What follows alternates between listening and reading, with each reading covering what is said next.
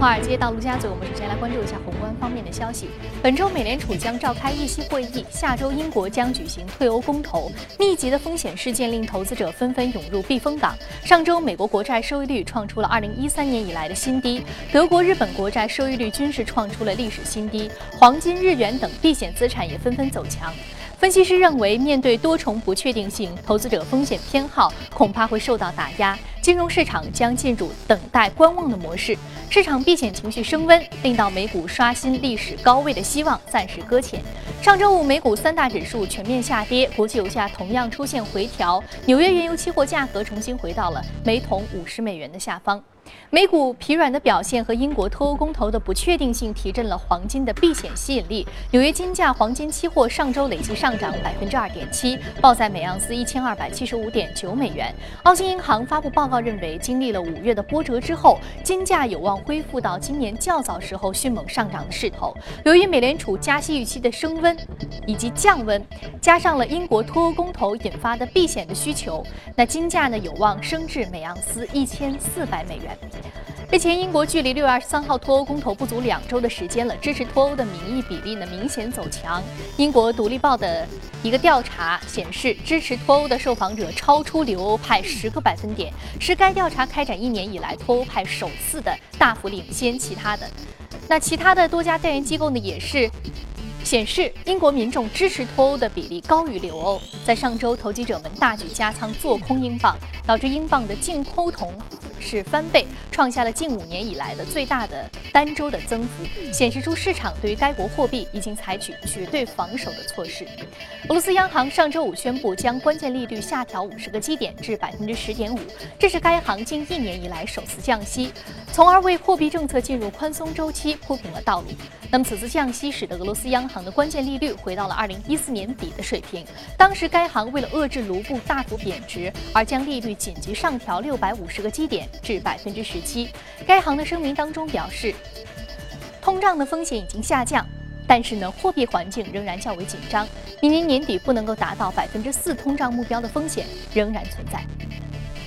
日本智库三菱 UFJ 研究咨询公司最新的数据显示，自安倍经济学实施以来，日本大型企业和中小企业业绩的两极分化趋势加加剧。那两类企业的运营利润差额，二零一五年是达到了十九万亿日元，约合是一千七百七十六亿美元，为历史的峰值。分析人士指出，安倍的超宽松货币政策带来日元贬值，使以出口为主的大型企业收益增长，而中小企业因为原材料进口成本增加而背上了沉重的负担。同时，安倍政府下调公司法人税率，使盈利情况较好且有余力投资的大型企业从中获益更多。而二零一四年的消费税率上调，令到主攻国内市场的中小企业受到更加沉重的打击。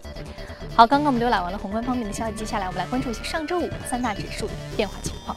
看到美股三大指数呢是全线下挫的，那具体来看，道琼斯工业平指数下跌百分之零点六七，纳斯达克综合指数下挫百分之一点二九，那标普五百指数的跌幅是百分之零点九二。好，接下来马上关注到第一财经助理为记者格外收盘之后给我们发回的报道。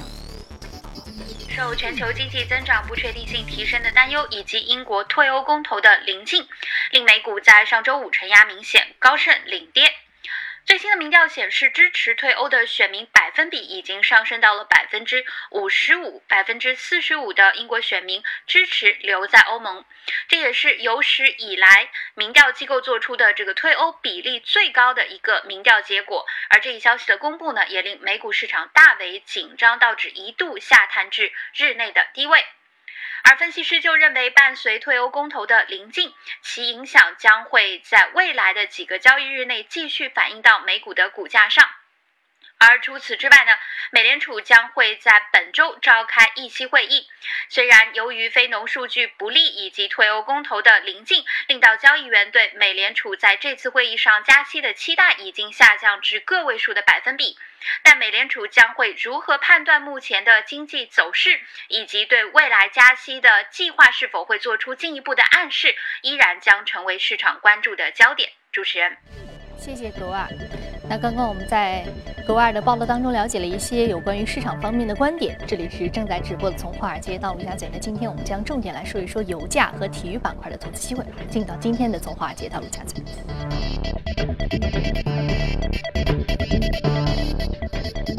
好，今天我们请到现场的嘉宾是评论员马艺勋女士，马老师早晨好。嗯，我们来聊一聊近期的油价吧。您对于近期油价的一个观点是什么？呃，应该说还是维持原来的，也就是布伦特原油至少要上到六十到六十五的这样一个标准，甚至可能会更高。因为我们看到现在世界局势以及包括方方面面的消息层面上一些重大的事件的发生发展，也在呃沿着这个预期，也就是咱们这个前期一直在提示这个趋势向上。呃，那么未来我们看到的就是。呃，更多的数据和更多的这种消息层面，那么也是这个趋势有加速的这样的一种倾向。嗯，因为这个月底，呃，俄罗斯总统普京要访问中国，那么我们看到现在在国际层面上越来越多的中国因素，那么对于方方面面，其实就是。呃，今天因为说的重点是油价嘛，对于油价所产生的这样一种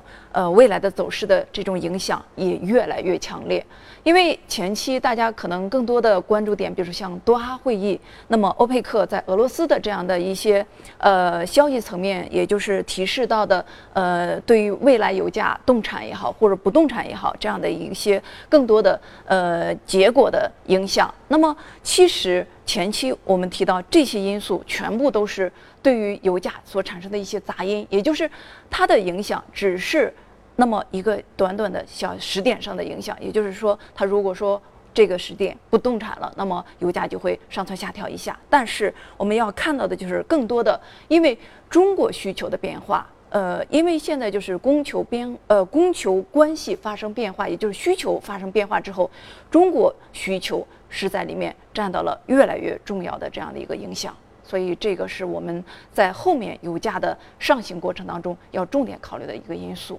嗯嗯，我们知道近期还有关于俄罗斯总统普京将访华的这样一个消息。呃，我们知道其实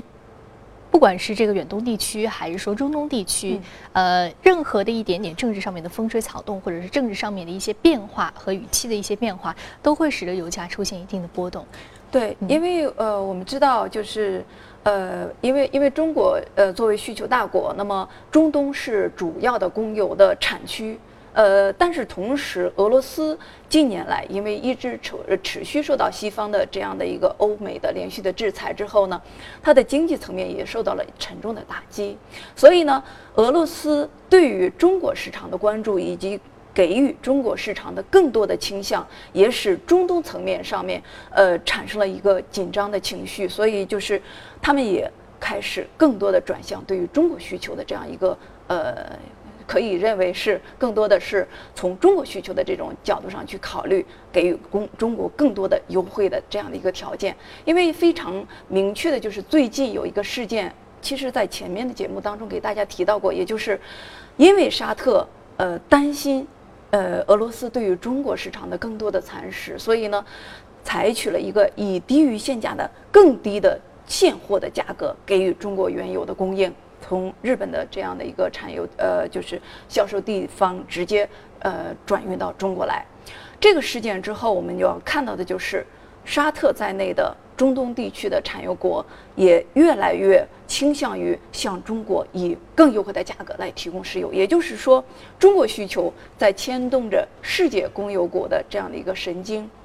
那么这件事情，呃，它所产生的这样的一个预期的效果，就是未来中国在和俄罗斯的谈判上，在和沙特为首的欧佩克的谈判上，都将有越来越多的话语权和筹码。所以，呃，这个倾向是我们要重点关注到的一个重大的变化。嗯嗯，好的。那我们再来说到另外一个轻松的话题，现在已经开赛了欧锦赛。嗯，我们说欧锦赛带动了一波体育足球板块的热潮。那其实呢，近期呃，有关于很多的国内的企业都开始纷纷去抢滩国际上面一些足球俱乐部豪门的一些股权机会。嗯，那您觉得就是欧锦赛这个过程当中，会不会给我们更多的惊喜，以及后续还会给？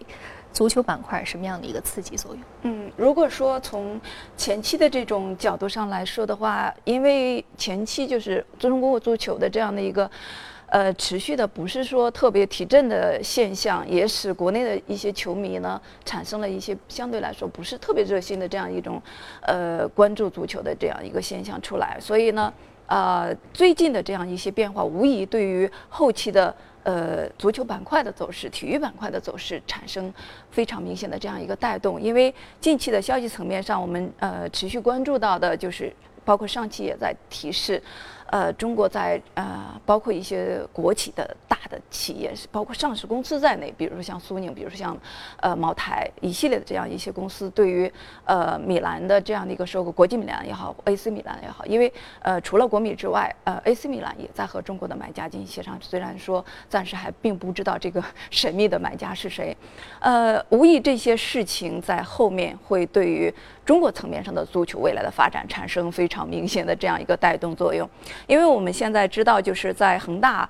呃和阿里对于足球的关注之后，呃，越来越多的中国的呃公司开始关注到对于足球俱乐部的这样一个收购。其实，像苏宁去年的时候，他就已经在收购了江苏的一家足球俱乐部。所以，持续的这样一个跟进，也说明呃越来越多的公司和越来越多的企业关注到中国足球未来的这样一个发展。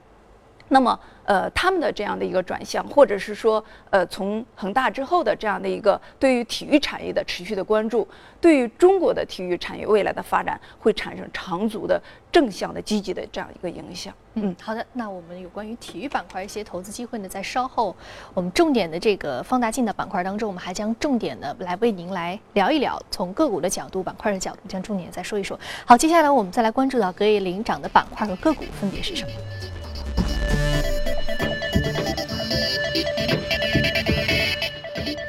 合成纤维、药店、国内电信服务、木材生产，还有折扣零售板块的相关个股是领涨的。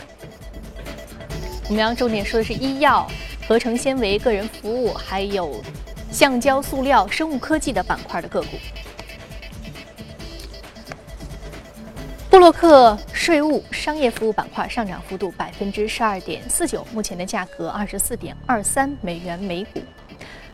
首先，布洛克税务它是一家什么样的公司？是一家审计公司吗？呃，它是主要提供一些呃所得税啊这些税务申报的这样一个公司，也就是软件的提供，包括相应的申报的程序后期的这些服务，所以这是它的一些主营业务。那么这次也主要是因为它第四季度的财报给予更高的一个派息，提高了百分之十，大概二十二美分这样的一个标准，所以这几这个消息是。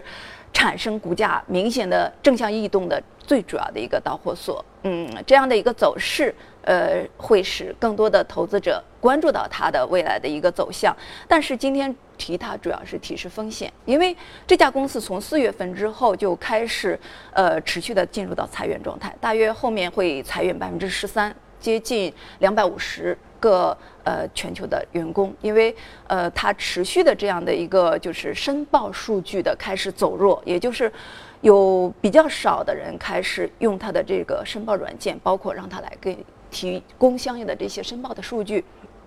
四季呃四季财报显示的应该是减少了百分之五点八左右的这样一个水平，所以这样的一些数据出来了之后呢，公司也非常的紧张。那么呃所对应的就是通过裁员一系列的这样的一些呃动作呢，来削减总体的成本，为了后面的总体这样的一个经营的成呃经营数据的改善。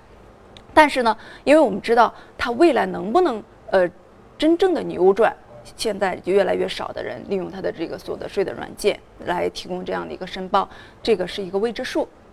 同时还有一个就是在技术层面我们要关注到的，就是这家公司通过这样的一个消息层面的提振之后呢，确实是出现了跳空的上涨。呃，但是它的成交额已经是接近三月四号当时的高点，因为这样的一个巨量的放量之后所带来的。会是一个快速的回落的这样的一种走势的可能性，而且这个是大概率的这种可能性。所以呢，呃，经过这样的一种上行之后，大家短期还是要关注它的风险的所。还有就是刚才提到的，它能不能通过削减成本，通过后面的一系列的动作来提振它的呃盈利空间，还有包括它的整体的这个数据的改善，还是需要持续的去进行关注。嗯。好，非常感谢马老师这一时段的点评。这里是正在直播的从华尔街到陆家嘴，接下来进一段广告，广告回来继续聊一聊公司方面的消息。好，欢迎回来。我们继续来关注一下有关于公司方面的消息。苹果2016全球开发者大会将在今天召开，业内预期苹果将会在此次大会上展示多款升级之后的软件产品。分析人士预计，苹果可能推出增强版的 Siri 语音助手，开放第三方应用接口，届时呢，第三方开发者可以直接通过 Siri 来唤醒应用功能。此外，Siri 还有望首次出现在 Mac 电脑当中。还有业内人士猜测，苹果将重新来设计 Apple Music。此外，去年才上线的苹果支付软件 Apple Pay 应用的范围也可以会拓展的更广。苹果可能会推出网页版的 Apple Pay 功能。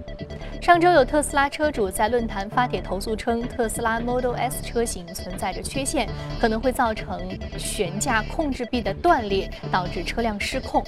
那投诉者声称呢，特斯拉同意为其支付一半的维修费用，但是条件是车主对此保密。美国高速公路安全局也宣布对此事进行调查。不过呢，特斯拉方面发表声明称，否认 Model S 与 Model X 汽车的悬挂系统存在着安全隐患。迪士尼公司总裁艾格日前表示，迪士尼公司准备开始在中国制作电影，其中首部电影一年之内便可以开始制作。艾格表示，中国即将成为全球最大的电影市场。目前呢，迪士尼公司共有五个制片厂，只有一个不在美国境内，即迪士尼自然。于二零零八年在巴黎成立。在中概股私有化热潮进行的时候呢，无忧英语五一 Talk 在纽交所以 COE 的交易代码挂牌上市，成为了今年第三支赴美上市的中概股，也是今年首个在美上市的中国互联网公司。与开盘价定在十九美元，盘中一度上涨百分之十，但首日收跌。计划借 IPO 融资一到两亿美元。CEO 黄佳佳表示，选择在中概股退市潮时赴美上市，是为了建立国际化的品牌认知。因为我们是一个国际化的在线教育的平台，我们现在平台上有十万个活跃的啊学习的中国的学生，但我们还有六千三百个啊我们活跃的老师，我们的外教老师，他们来自于全世界各地，所以我们需要一个更国际化的品牌认知。有研究预计，到二零二零年时，中国在线英语教育市场的现金收入将以百分之二十二点四的速度增长。黄佳佳也对行业前景抱有信心。我们其实可以看到，在线教育在中国现在是一个非常大的一个在嗯啊在。不断的在改变线下教育的一个过程当中，并且这个过程正在加速。从我们过去啊三年到五年的我们的创业过程来看，我们非常清晰的看到这一点。而我们的整个这每年年对年两倍到三倍的成长，也事实上验证了这个趋势。从二零一三年至二零一六年第一季度，公司毛利率连续三年上涨，现金收入和营收也呈年均百分之二百的速度增长，但也逐年呈现净亏损。黄佳佳表示，相信凭借规模效应和品牌优势，盈利能力指日可待。我们的现金收入跟我们的确认的收入存在一个时间差，所以看起来的亏损啊会有一些。但是呢，实际上如果你去看我们的运营现金流的话，我们在今年的 Q 一，我们的运营运营现金流已经基本上趋近于盈亏平衡了。所以，我们对于我们整个的经营的呃健稳健经营的健康程度非常有信心。第一财经特约记者王木，美国纽约报道。好，我们刚刚看完了一下全球公司的动态，接下来我们再回到资本市场，关注一下值得关注的板块和个股分别是什么。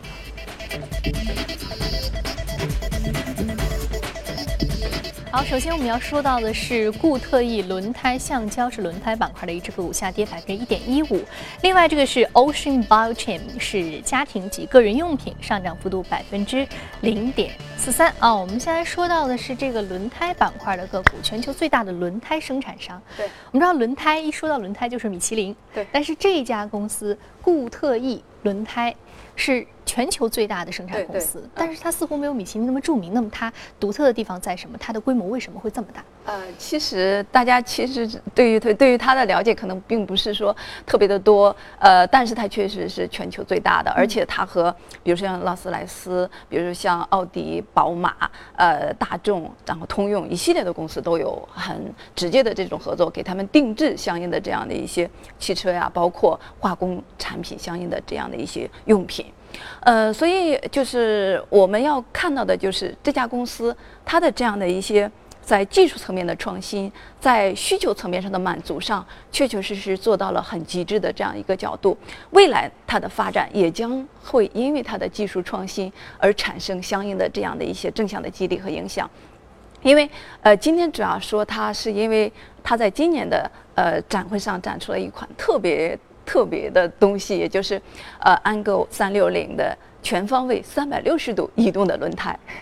呃，这个可能在这之前很多人这个是不是就像像现在非常流行的拉杆箱上面的万向轮，可以三百六十度啊、旋转？对，而且它还是磁悬浮，也就是用悬浮的技术。那么，呃，和车体进行结合，那么所带来的就是说，它可以三百六十度移动。那么车辆，你无论是在上下的这样的一个飞飞翔的过程当中，还是呃在地面上呃运行的过程当中，你全都是很轻松自如，不受任何的影响。那么它所带来的就是，因为现在比如说停车空间非常的狭窄，它可以横着进去，那么就会减少大量的停车的空间。而且在呃设计层面上，我们看到就是它是采用外观层面上类似珊瑚的这样的一个伸缩自如的技术，也就是无论是呃特别干燥的天气，还是下雨的这样的一个雨雪的湿滑的天气，它全部都能呃通过伸缩这种对于抓地的这这个效果的不同，呃灵活的去处理。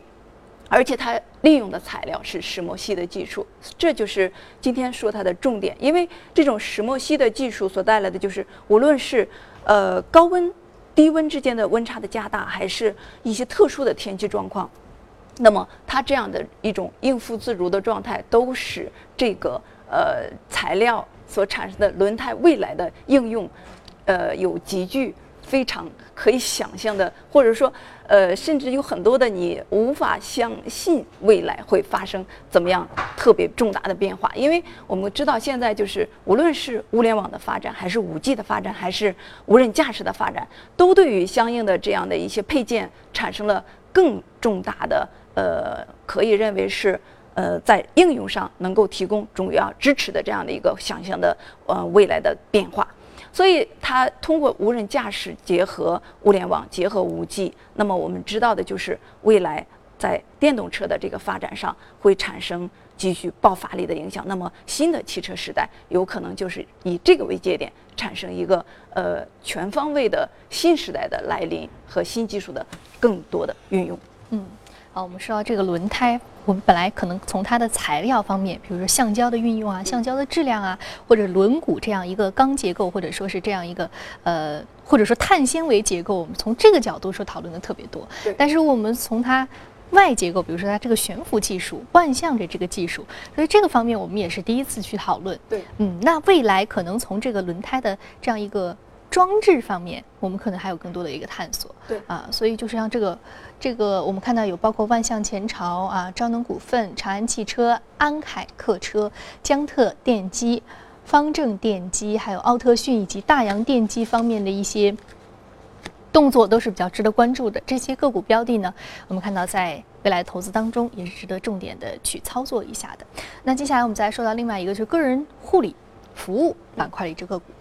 呃，这只个股它主要是提供一些休闲的产品，嗯。其实就接近于刚才谈咱们提到欧锦赛，呃，欧冠这样的一些呃体育赛事，或者是说在一些呃家庭的这样的一个消休闲娱乐方面，那么未来在这些层面上，这些公这个公司是提供相应的这样的一些服务，所以呢，呃，因为未来我们看到的就是呃人口的老龄化也好，或者是说对于休闲娱乐的这样的一些呃在呃，就是相应的这种消费层面上已经发生了非常明显的变化，因为我们知道，就是过去的时候，呃，大家是集体活动的这种情形是比较的多，所以就是集体竞技性的游戏会是非常多的这样的一种选择。但是，呃，随着市场的变化，随着目前的这种呃大家选择消费娱乐的方向所产生的变化，我们看到就是越来越多的单人竞技的这样的一些活动是在被呃消费者越来越多的选择，比如说。